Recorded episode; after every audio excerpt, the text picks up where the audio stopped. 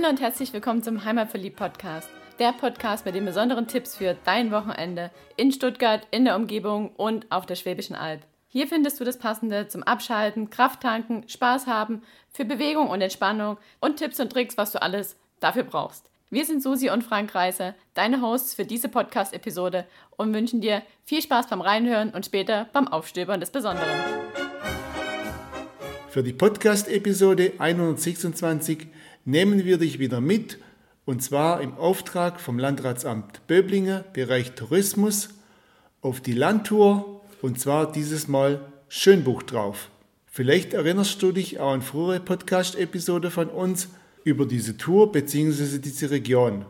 Also wir haben ja mal in der Nähe gewohnt, deswegen haben wir da auch öfters darüber berichtet. Und zwar haben wir auch im Jahr 2018 mal im Auftrag vom Schwäbischen Albverein versucht, die Wege nachzubeschildern und freizuschneiden. Und wie es uns dabei ergangen ist und was wir da gelernt haben, das kannst du in unserer Podcast-Episode HVP 049 anhören. So viel ist auf jeden Fall schon mal verraten.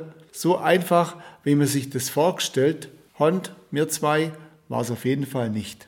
Und auch schon mal berichtet haben wir über vermutlich das Highlight an dieser Wanderung, wobei das Highlight gar nicht direkt an der Wanderung ist, nämlich der Schönbuchturm. Da haben wir in der Podcast-Episode 12 schon mal drüber berichtet und geben dir darum in dieser Episode nur noch mal ein paar Eckdaten an die Hand. Also genaueres gibt es da schon zu hören und da gibt es auch zu hören, wie wir uns damals so überlegt haben, wie es denn wäre, wenn wir eine Stufe finanzieren würden. Das war so, dass man für 1000 Euro Spende dann seinen Namen auf eine Stufe hat schreiben lassen können. Und da haben wir gesagt, hey komm, in der Community, wir sammeln 1000 Euro und finanzieren dann eine heimatverliebt Community-Stufe und die gibt es jetzt auch. Also wenn du mal auf dem Turm bist, schau genau hin, sie ist im Aufstieg zwischen erster und zweiter Plattform. Und das Highlight, von dem Susi gerade erzählt hat, das befindet sich am Anfang von der Wanderung, beziehungsweise natürlich auch am Ende von der Wanderung. Also man kann sich entscheiden, ob man vorher oder nachher den Ausblick genießen will. Je nachdem, welche Uhrzeit das man dort ist, bietet sich das an, das auch mit in die Überlegung mit einzubringen. Startet tut die Landtour am Waldfriedhof in Herreberg, also oben beim Naturfreundehaus. Da ist ein großer Parkplatz auf beide Seiten von der Straße, müssen wir eigentlich immer einen Parkplatz kriegen. Sie ist als Rundwanderweg angelegt und geht entlang des südlichen Schönbuchtraus mit Ausblicke ins weite Ammertal und auf die tatsächlich bläulich schimmernde Mauer des Schwäbischen Alb. Es geht entlang von der Traufkante und durch Teile des prächtigen schwäbischen Streuobstparadies. Und da findet man innerhalb von den, dem Streuobstparadies viele schöne Ruhebänke mit super Aussichten und die ladet ein zum Rasten und Genießen. Jetzt hast du immer wieder von diesem Schönbuch erzählt. Jetzt will ich mal erklären, was das Schönbuch eigentlich ist. Das ist nämlich das größte geschlossene Waldgebiet im Ballungsraum Mittlerer Neckar. Der Naturpark Schönbuch wurde 1972 ernannt und war somit der erste in Baden-Württemberg. Er umfasst 156 Quadratkilometer und ist ein ganz beliebtes Ausflugsziel. Es gehen nämlich auch nur sehr wenige Straßen durch den Schönbuch, dafür hat unzählige Wald- und Wanderwege. Somit kann man da ewig wandern und radeln und hat noch lange nicht alles gesehen. Es leben dort einige bedrohte Tierarten und Pflanzenarten. Es gibt Moorgebiete, es gibt die vom Frank schon angesprochenen Streuobstwiesen, es gibt uralte Bäume, naturnahe Fließgewässer und man kann halt auch einfach den Wald mit seiner frischen Luft genießen. Es ist ein Kleinod für den Ausflug, entweder nach Feierabend oder halt am Wochenende für eine Wanderung. Oder auch zum Radfahren, denn es befindet sich auch einige Fahrradstrecke da drin und auch Mountainbike-Strecke und ist auch sehr beliebt. Also Fahrradfahrer können einem durchaus auch begegnen. Also Vorsicht, gegenseitige Vorsicht. Nun zu der Eckdata von der Wanderung. Die Dauer ist etwa drei Stunden und die Strecke umfasst 10,8 Kilometer. Man kann auch eine Abkürzung einlegen am Schützenhaus in Mönchberg. Der Aufstieg-Abstieg ist etwa 200 Höhenmeter, also durchaus machbar aber es sind ein paar heftigere Anstiege dabei. Der höchste Punkt befindet sich auf knapp 570 Meter und der tiefste Punkt bei 475. Der Schwierigkeitsgrad wird als mittel eingestuft und an wenigen Stellen ist besondere Trittsicherheit gefordert. Die Wegmarkierungen sind mit einem grünen Punkt und mit einem schwarzen Kreis drumherum. Das ist das Symbol von der Landtour. Und was auch noch dazu kommt, ist das weiße Schild mit dem gelben Ring. Die Beschilderung von dem Weg kann man durchaus als ausreichend bezeichnen. Man braucht also kein GPS-Track und man muss auch nicht die ganze Zeit mit seinem Handy in der Hand rumlaufen. Man findet sich da gut zurecht und kann dadurch den Weg in vollen Zügen genießen. Wenn man mag, kann man sich aber auch das GPS-Track runterladen auf dem Tourenportal vom Schönbuch Heckegäu. Kommen wir zur Ausrüstung. Wir empfehlen Wanderschuhe anzuziehen, aber keine Bergschuhe, also ganz normale Wanderschuhe. Dann kann man schon ab und zu mal Stöcke gebrauchen. Also wer lieber mit Stöcken läuft, der sollte sie mitnehmen. Man braucht sie aber nicht unbedingt. Also wer es gewohnt ist, ohne Stöcke zu laufen, braucht auch da jetzt nicht mit anfangen. Sonnenschutz macht auf jeden Fall Sinn, weil wir doch dann einiges in der Sonne unterwegs sind, nachdem wir das Stück im Wald gelaufen sind. Zeckenschutz macht Sinn, dadurch, dass wir ein ganzes Stück im Wald laufen. Ähm, das heißt? Also ich empfehle, mit langer Kleidung zu gehen, also auf jeden Fall lange Hosen anzuziehen und nicht so den modischen Knöchel rausgucken zu lassen, sondern Schuhe und Hose drüber, sodass die Zecken halt da gar keine Chance haben reinzugehen. Klar, langärmlich kann man machen, ist vielleicht manchmal ein bisschen zu warm. Und was man auf jeden Fall machen sollte, ist dann nach der Wanderung sich gegenseitig abzusuchen oder halt auch selber zu gucken, dass man sich keine Zecke eingefangen hat. Zecken sind ziemlich faul, also die gehen nur ungefähr so einen Meter hoch am Körper. Darum sollte man bei Kindern gerade so an den weichen Stellen hinter den Ohren und so gucken, also an weichen Stellen. Und bei uns Erwachsenen eher so in den Kniekehlen und im Schambereich. Viel höher gehen die Zecken eher selten, aber macht trotzdem Sinn überall zu gucken. Und eher an den weichen Stellen nisten sie sich dann ein.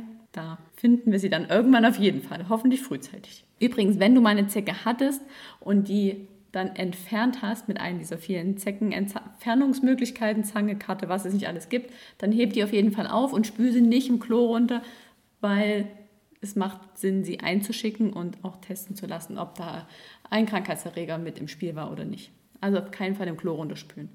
In den Schraubglas tun und mit zum Arzt nehmen. So, das zum Thema Zecken. Alles klar? Alles klar verstanden. Dann macht es Sinn, im Fernglas mitzunehmen, weil man doch einige schöne Aussichten hat unterwegs. Da kann man schon mal ein bisschen in die Ferne schauen und wie immer ausreichend zum Trinken. Feschbar kann man mitnehmen, muss man aber nicht. Ausreichend trinken, das ist genau mein Stichwort, weil jetzt geht es nur um die Einkehrmöglichkeiten. Und hier auf dieser Tour haben wir durchaus ein paar Einkehrmöglichkeiten. Das ist auch eine super Sache. Hier startet man nämlich am Punkt, am Waldfriedhof oben oder am Schönbuchturm befindet sich hier auch gleich das Naturfreundehaus und das hat jetzt ganz frisch wieder eröffnet nach Pächterwechsel und die haben da ganz viel umbaut, haben eine super neue Speisekarte und die freuen sich auf deinen Besuch. Also entweder vorher einkehren oder nachher von der Wanderung. Besser nachher. Jo, denke ich auch. Dann auf der Wanderung selbst gibt es das Schützehaus in Mönchberg und in Mönchberg gibt es auch noch das Restaurant Kaiser und das ist auch noch gleichzeitig ein Hotel. Aber die Wanderung ist ja nicht so lang, dass man nicht noch übernachten muss. Ich denke auch, wir schaffen die Wanderung am Stück und genau deswegen fangen wir jetzt mal an, die Tour zu beschreiben. Wie schon gesagt, wir starten in Herrenberg, ein bisschen außerhalb von Herrenberg, am Waldfriedhof. Dort kann man entweder sein Auto gut parken, wie der Frank schon gesagt hat, da sind viele Parkmöglichkeiten inzwischen. Oder man kommt mit der Buslinie 782 von Herrenberg aus hingefahren.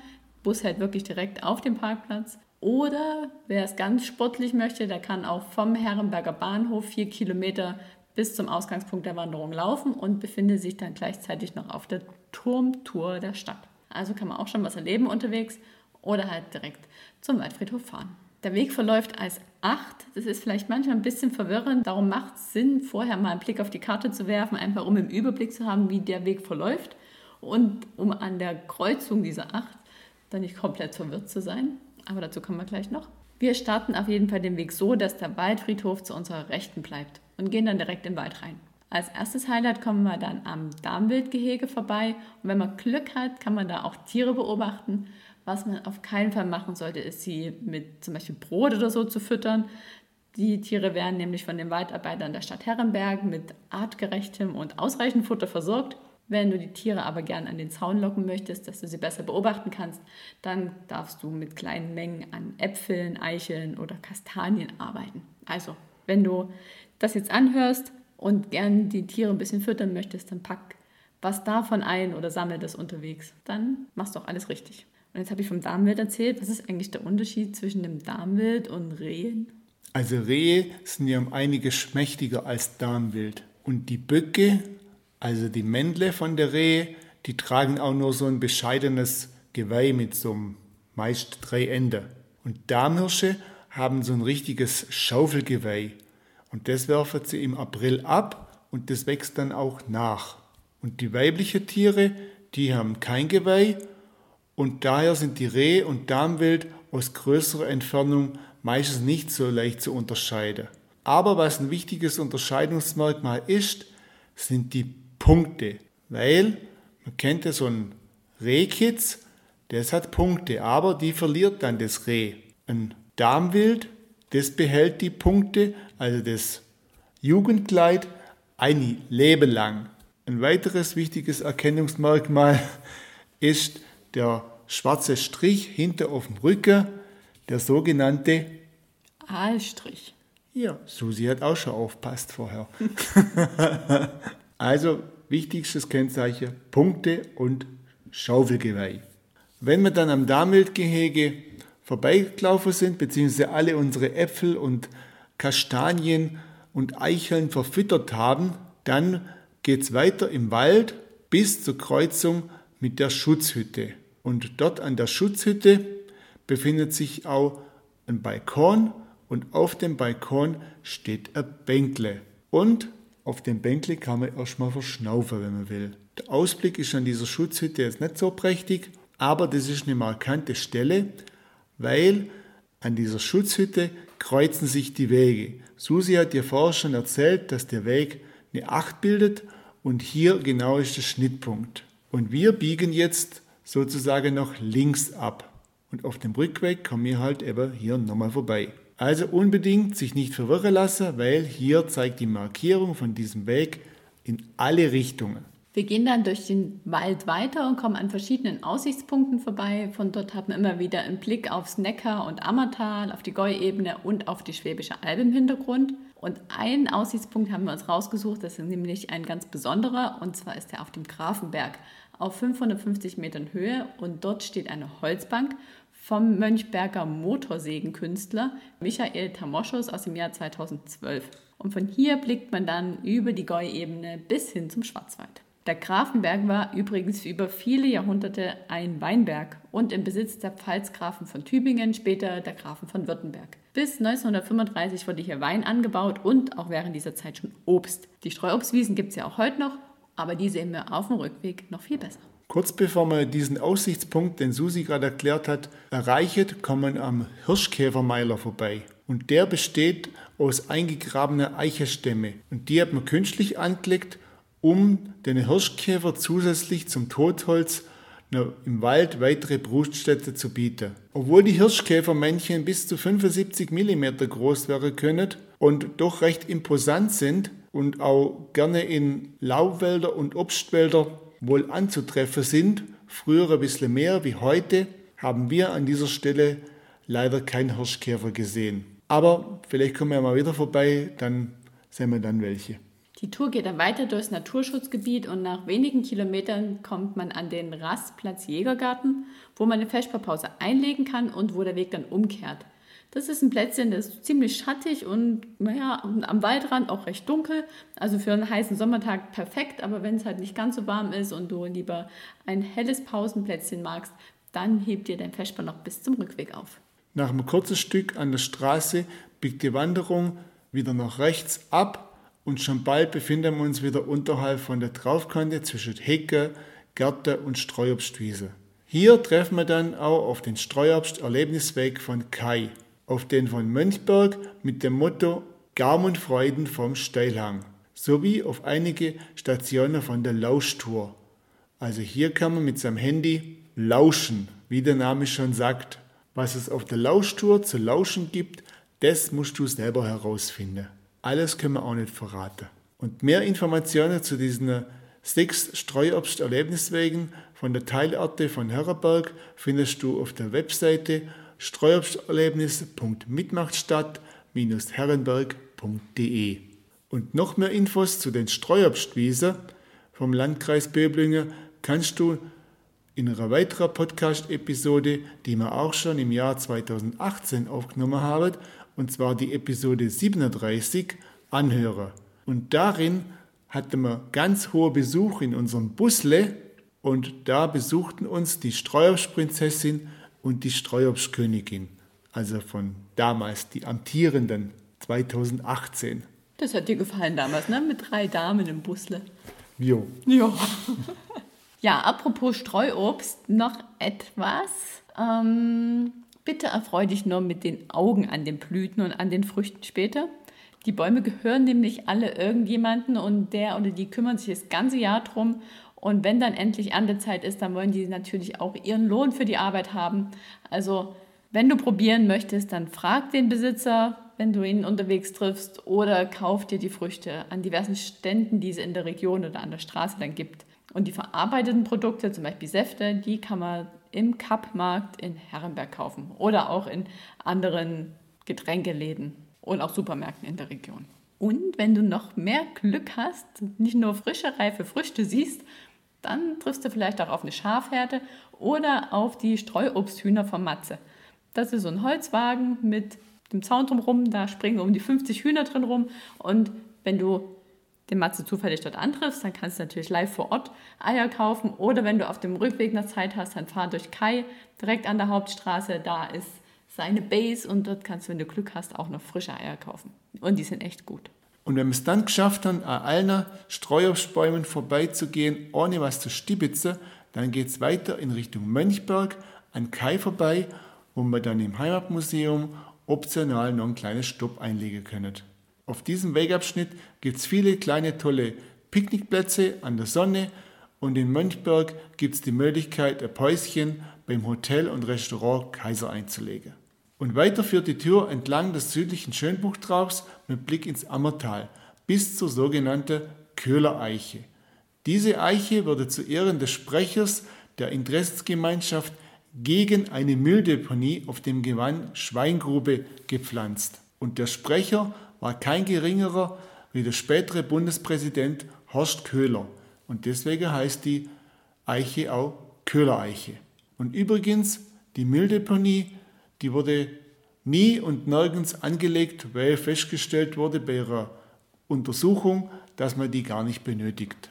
Ja, und schließlich kommen wir nach einem kurzen und heftigen Anstieg wieder an der besagten Schutzhütte raus, also der Kreuzung unseres Achterweges, biegen dann dieses Mal links ab und gehen noch ein paar Meter, bis wir wieder zum Startpunkt zurückkommen, nämlich an den Waldfriedhof.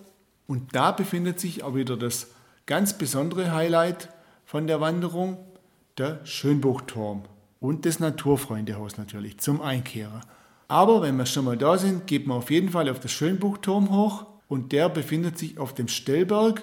Den erreicht man so innerhalb von 400, 500 Meter vom Parkplatz aus. Und der Schönbuchturm, der wurde erst im Juni 2018 errichtet und hat sich jetzt in relativ kurzer Zeit auch gleich zu einem richtigen Ausflugmagnet der Region entwickelt. Der hat insgesamt drei Plattformen und 348 Stufen, also 174 Stufen gehen hoch und 174 Stufen gehen runter, um die 35 Meter hohe oberste Plattform zu erreichen. Geöffnet ist der Schönbuchturm von Sonnenaufgang bis Sonnenuntergang und ein Besuch lohnt sich auf alle Fälle. Und wenn es dir gefallen hat, darfst du auch hinterher noch ein paar Münzen oder Scheine ins Spendenkessel werfen. Eintritt kostet nämlich nichts. Ja, dann gibt es auch ein paar Feste und Veranstaltungen in den Streuobstwiesen und das sind so viele, dass wir da jetzt gar keine explizit nennen wollen. Denn auf der Seite vom Schwäbischen Streuobstparadies ist da eine wunderbare Veranstaltungsübersicht. Also wenn du mal dort unterwegs bist, dann schau auf jeden Fall vorher rein. Denn über das ganze Jahr von der Blüte bis zur Ernte gibt es immer wieder Veranstaltungen in den Orten an den Wiesen. Und wenn es dir da so gut gefallen hat, dass du jetzt nicht nur einen Tag da bleiben willst im Schönbuch und in der Region, dann bietet sich die Möglichkeit, dass du als Wohnmobilist auf dem Wohnmobilstellplatz übernachtest. Und zwar in Herreberg. Da befindet sich der Wohnmobilstellplatz am Längeholz und das ist draußen beim Freibad. Insgesamt hat der Stellplatz 10 Stellplätze und da kann man für 5 Euro 24 Stunden Stand mit seinem Wohnmobil. Der ist ganzjährig geöffnet. Der Untergrund war letztes Jahr Schotterrasen. Wir haben gesehen, da sind sie gerade am Umbauen. Wahrscheinlich ist demnächst kein Schotterrasen mehr da. Informier dich auf jeden Fall auf der Seite von der Stadt Herreberg, ob der Stellplatz geöffnet ist. Zur Verfügung stehen auch Stromanschlüsse und ein Wasseranschluss. Abwasserentsorgung kann man auch vornehmen und es gibt eine Entsorgungsstation auch für Grauwasser. Die Entsorgung von Wasser ist kostenlos.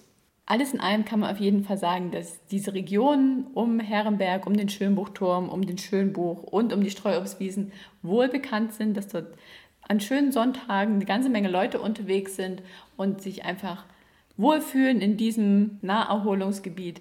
Und manche kennen auch diesen Wanderweg, andere gehen einfach nur Abschnitte vom Weg. Also du wirst auf jeden Fall Menschen treffen. Einheimische wie auch Auswärtige kann man da gut treffen auf der Wanderung und es ist immer was los, aber Parkplatz oben findet man auf jeden Fall immer und wenn du genügend Energie hast, dann lauf auf jeden Fall das Stück von der Stadt raus, vom Bahnhof hoch bis an Startpunkt.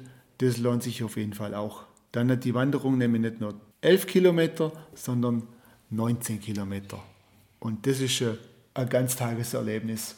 Und jetzt sagen wir viel Spaß beim Aufstöbern des Besonderen im Landkreis Böblingen wünschen dir dein Heimatverliebt-Team Frank und Susi. Macht's gut. Ciao, ciao. Ciao.